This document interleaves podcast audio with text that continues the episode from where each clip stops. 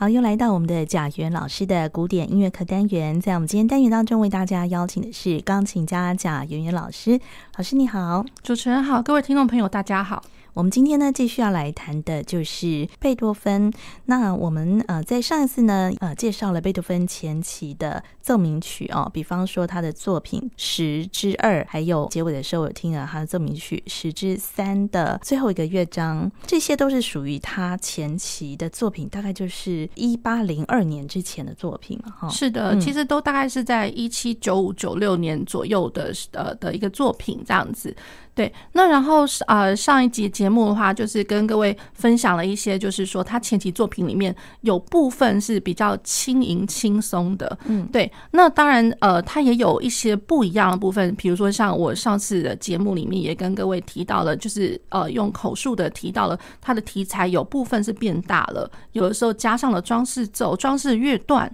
那他的写法已经不再是以钢琴而钢琴，而是说以钢琴当做是一个整体和。合奏呃，器乐合奏，比如说是一个室内乐的形态，或者是说是交响乐的一个交响乐团的一个形态来成就的呃，就是在一个钢琴上面来演奏。好，那然后这个是论它的声响的部分哦。那然后再过来有一些在呃不一样的地方，就是说像呃。我们要待会要听的是作品十，然后第三号，它的慢板乐章，慢板乐章是在第二乐章。那可是它的慢板哦，它突然被标了一个我们平常所熟知的慢板，大不了就是 Andante 行板，然后呃呃三拍子，然后如歌似的。可是它贝多芬的这个慢板乐章，哇，它标的是一个 Largo。Largo 是稍呃非常的缓、非常慢的一个东西，那所以我觉得这也就是在他前期作品里面也看到其中的一个不一样，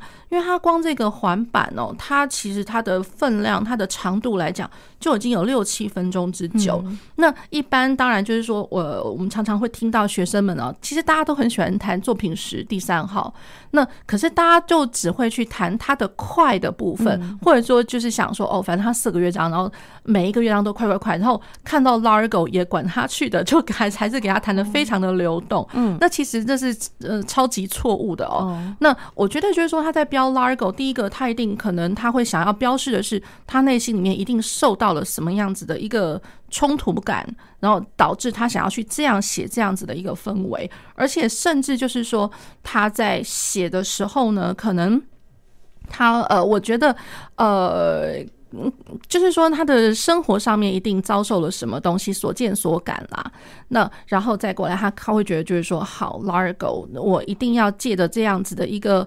呃，像之前有讲过声响上的空间，那现在要表现的是一个时间上的一个空间。那时间上的空间多少？第一个也会听得到，它有一个重量很沉重的一个感觉在里面。好，那然后呢？呃，我记得分我分享一个，就是说。像我自己的一个学生，很久很久以前，然后他呃，当时他在练这一首的时候，因为一开始在上课，我都一直觉得说，哎，怎么这么没 feel 啊？嗯，然后一直到整呃快要考试，甚至就在考试的时候，考考试的当下，我听了我学生在这样演奏，然后考试那一次，我真的突然听到，哎，我学生开窍了，然后我就问他说，你是发生了什么事？为什么一定要让我一直？等等等急就很着急，一直到了现在这一刻，我才突然发现说，哎、欸，你总算懂了。嗯，然后他会说，哇，这真的是他突然发现了这首这个乐章是一个人生不可承受之之重啊。嗯，然后他说他在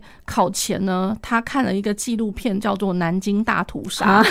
然后我就哦，哇哦，南京大屠杀，他可能看到了一些东西，他觉得、哦、哇，这个很惨，很惨，很悲，然后突然就有那个感觉，然后在考。是的时候，他觉得这个乐章原来是必须要被这样子的，然后他也才突然了解说，为什么我一直以来我一直一直觉得说他弹的太流动了，太开心了，太太平易近人了这样子。哦，所以这个乐章感觉就是这么哀伤。对，其实我觉得就是说，贝多芬他所有三十二的奏鸣曲里面，慢板的东西哦，是数一数，真的是数一数二的慢。他的慢其实每因为每个每个作奏鸣曲作品，它都有慢板，只是说没到那么慢，所以真的是数一数二，可以把它当做是一个，好像是一个悲歌，或者是像呃。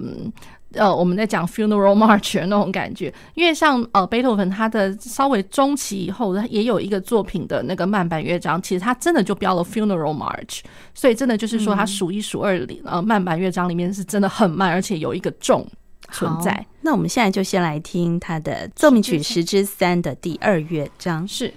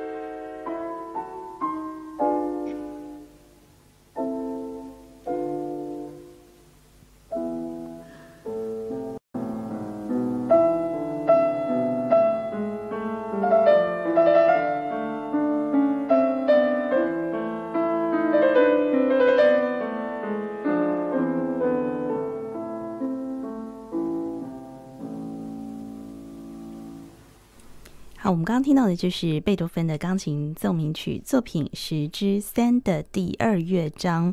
那这个环板哦，这个这个乐章听起来呢，真的是还蛮沉重的一个感觉哈。嗯，是的，就是真的有一点像是一个悲歌哦。那而且它的这个段落来讲的话，其实听起来，比如说有一点像是现实，然后与回忆的一个交错。对，那然后呢？我觉得除了这样子的一个对比性之外，然后又加上了呃，刚刚有跟各各位听众朋友分享，就是说他可能真的是有点不可承受之重。那或者是说像呃，他的这个不管是说论声响，还有论他的时间点来，他的整个每一个拍子啊、拍点，然后还有整个整体的那个时间的那个感觉，它都很具有一个拉长的一个空间感。对，那所以就是说，这是很不一样的一个一个呃乐章哦。那然后又加上，就是说，大家想想看，因为他作品的那个年代也不过就一七九五、一七九六。那其实贝多芬他一七七零年生的，所以他等于就是说，他在写这一首的曲子的时候，真的也才才几岁，才二十八、二二八、二九那种感觉。那么为什么以他这么一个年纪轻轻的，根本就只是一个很有发展，要开始开创他非常美美好人生的一个时期哦？怎么会写出了一个这么这么？重的一个东西哦，嗯，对，所以就是如果说各位呃听众朋友有记得，就是说我上一集有提到了，比如说他的海里根城遗书，那是一八零二年的时候写的。可是老实说，贝多芬他可能是若有似无的，可能自己也感觉到他的可能身体状况，尤其是耳朵状况开始不太对劲。对，那然后呢，在他一八零二年出来的那个遗书里面，他也写到了，他被逼迫长，就是在二八二九岁的时候，他就要以一个非常呃，就是像哲学家的一个思考，他会觉得说，好沉重的一个一个担子哦。对，那所以会觉得就是说，比你他呃，我们后面知道了这一段故事，然后再加，然后再想到，就是回想像现在听到的这个慢板乐章，似乎可以听得到一点蹊跷了，这样子。哦，对。也就是说，在表达对于他的耳机的一种一种担忧。对，我觉得是这样子的。哦、对对，那我们在提到这个贝多芬他在前期的作品的这个年代哦，其实，在欧洲好像也经历了几个不同的思潮哦，比方说那个狂飙运动跟法国大革命。是的，哦，对。那也就是说，呃，论狂飙运动这个东西，因为大家呃。也如果一直以来我们都有听我们的呃节目的话，应该也会知道，狂飙运动一开始其实它是从文学上面的一个一个运动来着哦。那其实呃贝多芬他在早先他还在波昂的时候，那他在波昂他加入了一个读书会。嗯，那其实呃我们就是所知道的贝多芬，其实老实说他很能阅读，他他大量的阅读了一些就是文学家啊或者说诗人的一些作品，就如同比如说之后如果说可以从他的歌曲集。里面，或者说，甚至大家所熟知他的第九号交响曲，不是有运用到那个席勒的那个快乐颂？嗯，对，所以就是呃，席勒或者说还有一些其他的呃文学家作品，他都非常非常的崇拜，而且他非常的着迷于就阅读他们的东西，所以他他很能阅读。可是他的作品里面有一些文学的。成分吗？呃，引用上面来讲的话，可能从他的歌曲集上面就是很明显的一个、哦、一个运用方法。嗯、那然后在交响曲里面，居然运用到一个合唱，那合唱它需要唱一些呃有文字的部分。嗯，对，哦、那这也是一个相当呃，这是比较明显明显的，而且这是一个真的是创当时的一个创举了。嗯，那虽然这个合唱交响曲的话，我们可能是之后等到他的晚期的时候我们再来讲这样。嗯、可是就是说呃。从就此可以看得到一些呃，贝多芬他受到文学的一些呃运动，然后在他的作品里面可以看得到有一些风格上的影响。那那个暴风雨算吗？呃，暴风雨他呃，大家会觉得就是说，好像暴风雨是是不是受到呃他看到呃莎士比亚的那个暴风雨哦？不过，呃，我觉得众说纷纭啦。哦，那我自己个人是我会觉得就是说，嗯，当参考就好了。对，那我觉得他他的暴风雨里面来讲的话，可能也不是在指大自然的暴风雨，可能因为而而且莎士比亚的暴风雨也不是在讲那个他的剧情，也不是在讲呃自然界的暴风雨，嗯、对，所以都我觉得是把呃焦点应该是放在就是说他这个曲子里面，它有一些呃。不一样的一个特征，而且就是说对比性是非常强烈，戏剧感跟对比性这样子。嗯，对。好，那然后就是说他早先的那个呃，他早期的那个读书会，他真的阅读了非常多，包括了他阅读的东西一定有包括了一些就是文学上的狂飙运动，而且他看到了文学上的一个就是呃文体上面的狂飙运动所受到的一个影响，而且他非常的着迷。好，所以了，文学上的狂飙运动到了音乐上狂飙运动。如果各位听众朋友也都还记得的话，那在早先的 C.P.E. Bach，它就是一个狂飙运动的音乐的一个代，算算是音乐上的一个代表。因为从他的作品里面可以看得到很多的戏剧剧感哦，不一样的一个手法了。比如说在音乐上的呈现呢，就呃，比如说突如其来小调。然后大小声可能它的对比非常的强烈，然后再过来就是呃可能会有一些呃附点的节奏之类的，或者说呃我可能会有一些在节奏上面是后半拍一直就是我的那个正拍都不太出来，可能就是一直在拍点上面可能已经听到有点模糊的那种感觉。好。那所以在在的哦，我会觉得就是说贝多芬，而且他其实他之前被呃人家引荐，就是说呃你应该是要去维也纳学习啊。那那个时候，那贝多芬被贝多芬他在学习在音乐上的学习对象，其实呃一开始就是以 C.P.E. Bach 为一个、嗯、一个呃不能说是模仿对象，可是他是毕竟算在他心里面一定占有一个呃蛮重要的一个分量哦。所以他有跟巴哈学过吗？其实是应该是没有，嗯、应该是没有。他他真正学过的话，应该是海顿还有那个莫扎特，嗯、然后再过来，比如说包括他以前年轻时期，他有跟那个一个呃管风琴家尼菲尼菲他们呃学习。当然还有一些其他的一些呃理论理论的学者哦。好，那。呃，他其实就是说是呃，当时呃，他的老师们一定是把 C.P. Bach 当做是一个范本，嗯，范本，然后告诉贝多芬，就是说，诶，他是怎么样做的？那贝多芬他研究钻研之后，他的呃作品风格里面也慢慢的凸显了一些就是狂飙运动制的一个一个做法哦，比如就是说，也是一个突如其来的小调。或者是说呢，呃，我可能会听得到一些很很幻想的一个部分，嗯，那还有一些快速音群转来转去，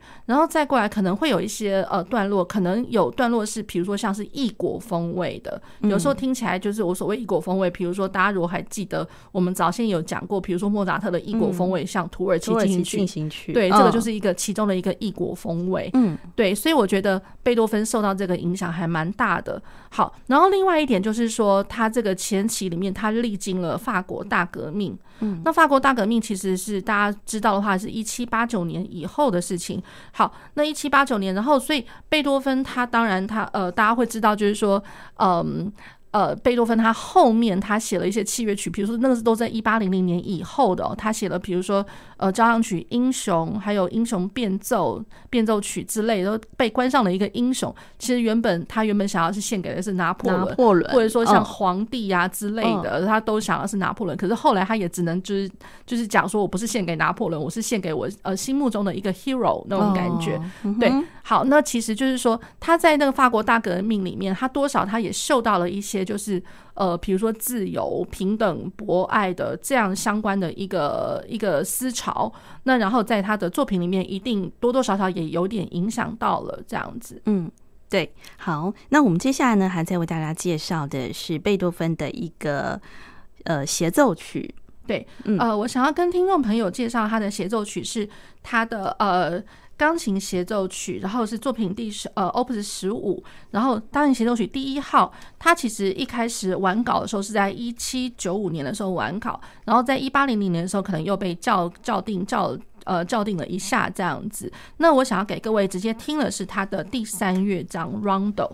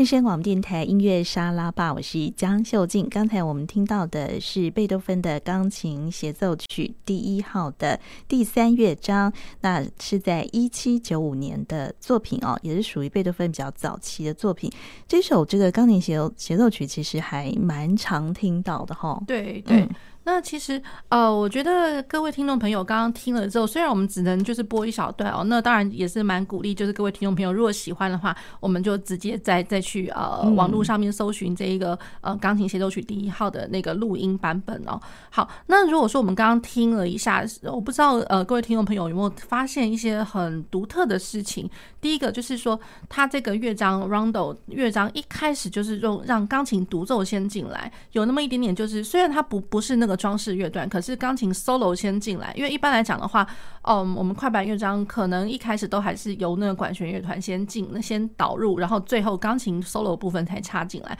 所以这就已经呃成就了一点点不一样哦。那然后再过来从头到尾，因为它是呃两拍子的一个一个东西，听起来就好像进行曲哦，嗯，而且常常会听得到，就是它的拍点超级的重，哒哒哒哒哒哒哒哒哒，而且从头到尾，那然后乐团加进来的时候更不得了，就会听到那个低音域的地方，甚至就好像像在敲大鼓一样，咚咚咚咚咚咚咚咚那种感觉。对，好，那然后包括了钢琴中间又穿插了一些就是小调，滴儿哒叮，滴儿哒叮，哒哒哒哒哒哒哒哒。那左手有很明显、很明显的一一长串的一个大跳哦。好，那然后再加上，比如说像，嗯，那个他中间快要呃，就是中后段的时候，有听到一小段，就是说他的音型，就是钢琴一一路往上面，音域一一路往上面跑了，所以就是说。贝多芬，我觉得他在写作上面，他真的充分运用了钢琴的一个优势哦。他当时手边的那个钢琴，他真的就是把那个音域哦，就是发挥得淋漓尽致。有的时候可能某些作曲家他可能避免写到很高音啊，因为就怕说因为乐器根本。凸显不出那个高音，有时候那个高音根本听不到，会很扁薄之类的。那贝多芬他是根本他完全不害怕的，他就是我的音域有多少，我就给你写到多少去。所以有很高的，也有很低的这样子。对，那可是当然就是说，论他的一些就是呃性格上面啊，第三乐章性格，就是因为多少都会比较。轻松比较轻盈一点啦，对，那他这一点他也没有少过。那可是异国风味的话，感觉上光光是那个行进的这个部分，听起来就已经超级有有有点像是那种他呃，不是贝多芬在维也纳看到的军队，而而是说可能在维也纳里面，他可能听得到或者看得到一些，比如说像土耳其的军队在 marching 这样子的那种感觉，行进的那种感觉。嗯。对，所以我觉得，呃，就是在这一首里面可以听到它一些不一样的部分。对，确实有点像那个进行曲的感觉，哈。对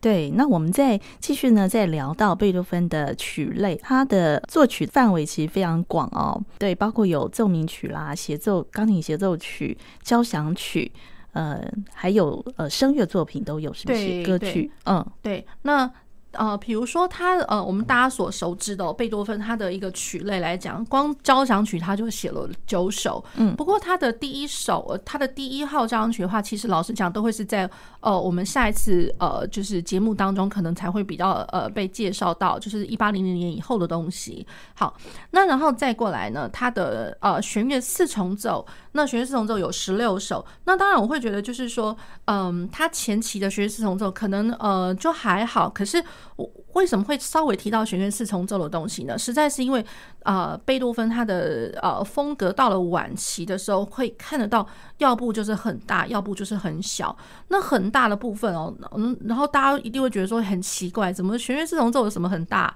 那其实就是说，我们到后面的节目里面我会提到哦，就是说他的弦乐四重奏甚至有好几首哦，是一首里面有六个乐章的，一首里面还有七个乐章的。那各位听众朋友觉得它大不大？所以是从他开始才把那个整个的篇幅加长，篇幅加长是真对，真的贝多芬可以算是一个创始人，因为能够加到那么多乐章，那也实在很了不起了。嗯，对，所以弦乐四重奏，大家就先不要忽视它，因为虽然我们可能讲比较大多数是钢琴的音乐哦，对，可是我觉得在他的风格里面来讲的话，他的器乐作品也不能不能忽视。好，那然后再来，他有十二首的钢琴的三重奏。然后再过来，它有五首的钢琴协奏曲。那协奏曲包括大家呃熟知的，比如说像刚刚协奏曲，我们听的是第一号，这个就真的是一八零零年以前的作品。那可是呢，我我们常会听到，比如说呃，它的第五号就是叫做皇帝钢琴协奏曲。对，他被取了一个呃一个匿名啊，叫皇帝。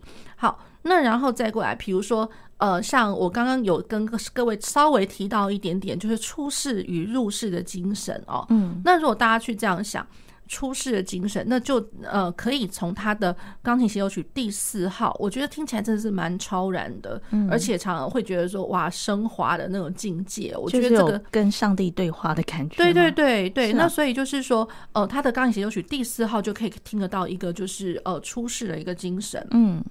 好，那然后钢琴奏鸣曲那更不用说，看钢琴奏鸣曲，他写了三十二首。那可是论题材来讲的话，它有轻的东西，它也有重的东西。那轻的东西，比如说，呃，他在三十二首里面，其实他的作品四十九，这个是两首的那个，呃，才呃两个乐章的一个。哎，不是，就是他有两首的那个小奏鸣曲啦，小奏鸣曲。那当然，论题材来讲，小奏鸣曲跟奏鸣曲来讲，那一定就是比较短短小一点点。好，那当然它也有，就是在奏鸣曲里面，不是不是三个乐章，不是四个乐章，它也只有两个乐章的东西，在它的中期里面可以听得到。好，那然后在它的那个钢琴奏鸣曲里面，因为也有很多很不一样的部分哦，那也可以听得到一些呃出世跟入世的精神，比如说他未来他呃。我我们会提到，就是说他晚期的作品，比如说 Opus 一零一作品一零一哦，他的第一乐章一听起来就觉得哇，好像进入了一个冥想的一个状态，而且后面也是都是在对话那种感觉，呃，不仅是跟上帝，或者说自己跟自己内心里面的声音在对话。对，所以呃，这个有点是入呃出世的一个精神。可是如果大家去听到他的作品一零六锤击钢琴啊，Hammer Clavier 这个奏鸣曲里面，听起来那个真的就是很显然是一个入世的一个精神哦，就觉得说他把自己当做是一个呃音乐的一个呃不能算是救世者或者是救赎者，可是他会觉得说我必须要来做一个创新，而且我必须是一个来开创这个时代的这个人这样子。好，那然后呃，论它的曲类来讲，当然还有一些哦，比如说它的钢琴变奏曲，这个大家所熟知的三十二变奏曲，嗯、还有呃很呃就是很著名的一个，比如说是英雄变奏曲。那英雄变奏曲，然后它的主题其实就是从它的呃那个交响曲第三号的第四乐章来的。好，那然后再过来呢，也会听得到，呃，他的变奏曲里面有一个很大很大的一个作品，就是他的作品一二零，是他的那个呃，Diabelli 变奏曲，总长大概有没有三十多分钟？啊，对对对，这就是这个，所以他的他中后期的作品啊，真的不是很大，就是很小。那我刚刚提到一些可能是比较大一点的东西哦，嗯，那小的话，我觉得也蛮好玩，就是可以跟各位呃稍微分享一下哦，就是说。像呃，我之前的节目曾经有跟各位提到，就是我呃，在五月底的时候，其实有参加一个贝多芬的一个研讨会，作作品研讨会，然后是国立台北教育大学主办的。嗯，好，那然后那个时候他们办这个研讨会的呃，就是。呃，主旨哦，其实因为今年是在他呃，全部都是在讲贝多芬的钢琴作品，而且就是五月份有一次，十月份也即将还有一次这样子。那这个钢琴作品，那当时呢，呃，主办的主主办的老师哦，他在邀稿的时候呢，他就有提到，我们在这个这一年的呃主题里面，我们不需要去提到钢琴奏鸣曲，所以钢琴奏鸣曲就请大家就先不要发表了这样。然后我们听到就哦，原来是这样，这么特别。嗯、好，那好吧，那不能钢琴奏鸣曲，然后再过来了，也不能钢琴协奏曲哦，这样子。嗯、那所以我们大家又听到哇，那也很有趣。好吧，那我们就是呃被邀稿的老师们，大家听到就是觉得第一个当下的念头就是哇，真的就是剩下的作品哦，不是很大就是很小，嗯，很大的，比如说像刚刚我提到迪亚贝里那个就是一个很大的东西，嗯，对，英雄变奏曲这个也算挺有点小复杂了这样子，嗯，好，那然后如果是论他的呃其他的作品哦，那这钢琴作品那真的只剩下小品了耶。那小品，比如说他有那个 Bagatelle，就 Bagatelle 这个 Bagatelle 这个是，呃，它有三组，一个是 Opus 三十三，然后再来是呃作品一一九，然后再来是作品一二六这样子，这是小品，就是一小那个小品里面这呃成套的那一套里面的每一个小曲子，真的就是短短短短，好像是一个好像呃生活中看到或者说听到了一些极光片语，然后把它呃就是弄起来的。好，那然后再来，它还有一些呃性格的小品，比如说像呃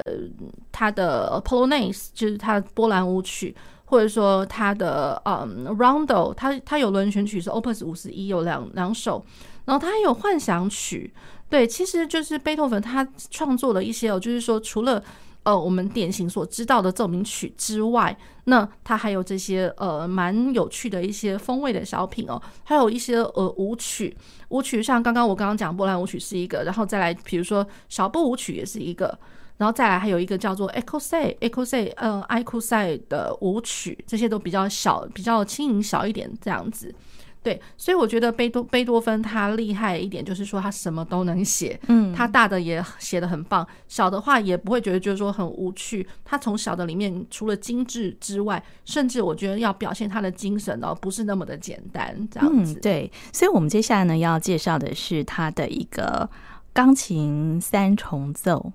呃。钢琴三重奏的话，这个是他的呃，也是他的第一号钢琴三重奏，这个是呃第第 Opus One，也就是说作品第一号的第一首这样子。那我想要先跟各位呃听众朋友先播放是他的第一乐章。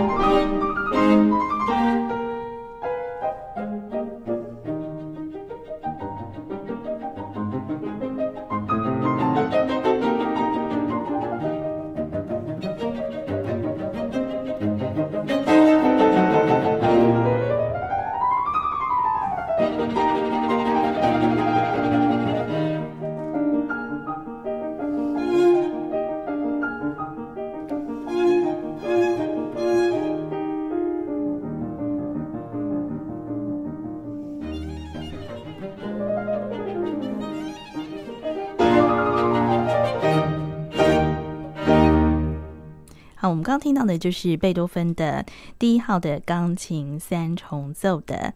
第一首哦，第一乐章的部分。对，嗯、第呃，他这首那个钢琴三重奏第一号，呃，就是作品一，然后第一号，这是完成于大概是一，也是在一七九三一七九五年之间哦。那然后它总共是分成了四个乐章，第一乐章是快板，然后第二乐章是呃呃非常如歌的环板。第三乐章就是呃典型的一个稍微快一点哦，就是啊、呃、诙谐曲的一个形式，然后第四乐章就是呃尾尾曲哦，中曲中曲它是急板，所以就是他写作这个形式哦，跟跟我们一般所熟知的，比如说呃奏鸣曲式或者说奏鸣曲体来讲的话，就是呃三个乐章或四个乐章，它的编排方式其实还蛮相像的哦。那然后我觉得，因为它是呃作品一第一号，也就是说它很前面的东西，那。呃，大大家如果说呃很刚刚有很仔细听的话，他一开始哦就有听到当哒哒哒哒哒当梆梆梆滴哒哒哒哒当，有一直往上上升的一个断奏的一个东西。好，那如果大家会去想一下，就是说如果我们所熟知的钢琴奏鸣曲，那它我们呃一开始知道就是它钢琴奏鸣曲第一首的话，就是它的作品二，作品二第一首 Opus Two Number One，呃是 F 小调。就是哆发啦哆发哒滴啷哒哒滴哒滴的啷好，所以其实我觉得有一个异曲同工之妙。这个是 Opus One Number One，那钢琴奏鸣曲的话是 Opus Two Number One。好，那前面一开始通通都是火箭般的往上升啊，对，哒哒哒哒哒哒。好，那所以大家还记不记得，如果说我们之前在讲到那个海顿的作品的时候，有讲到 Mannheim Score，right？那 Mannheim 的的乐团，他那个时候他们乐团所呈现的一些作品哦。其实有很多是那种火箭式的往上的一个东西，那哒哒哒哒哒哒哒，或者说像比如说像之前也跟各位听众朋友有介绍过，比如说那个啊、呃、那个莫扎特的那个呃那个交响曲也是一样，呃他交响曲的那个 G 小调，它的最后一个乐章，Re So Si Re So Si 哒滴哒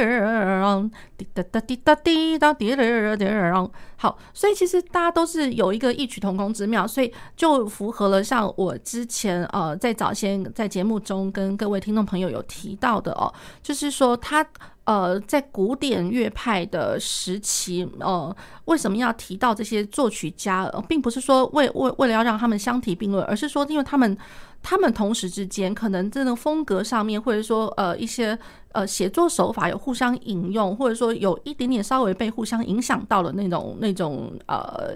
状况哦，对，所以我会觉得就是说这个就会是一个很好的例子，比如说他的呃贝多芬的钢琴三重奏第一号，还有包括他的钢琴奏鸣曲第一号这样子。呀、yeah，嗯，好，那呃，待会也可以跟听听众朋友介绍一下，就是这个钢琴三重奏第一号的作品一的第一号的第四乐章中曲。嗯，好，那我们今天呢就先为大家介绍到这边，那我们下次呢还会再就贝多芬他在呃中期之后的作品，对，再为大家做介绍。那我们今天也非常谢谢贾元老师，谢谢主持人，谢谢各位听众听众朋友。